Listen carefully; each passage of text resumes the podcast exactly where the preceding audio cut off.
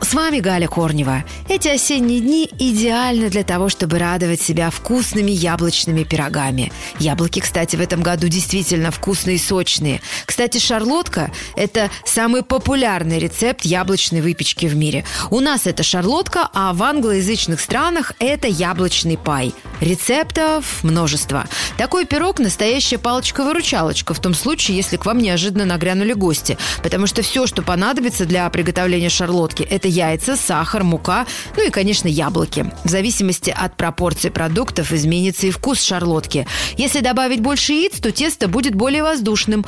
А если положить много яблок, шарлотка получится тяжелой и макроватой, но зато вы сможете насладиться вкусом печеных яблок.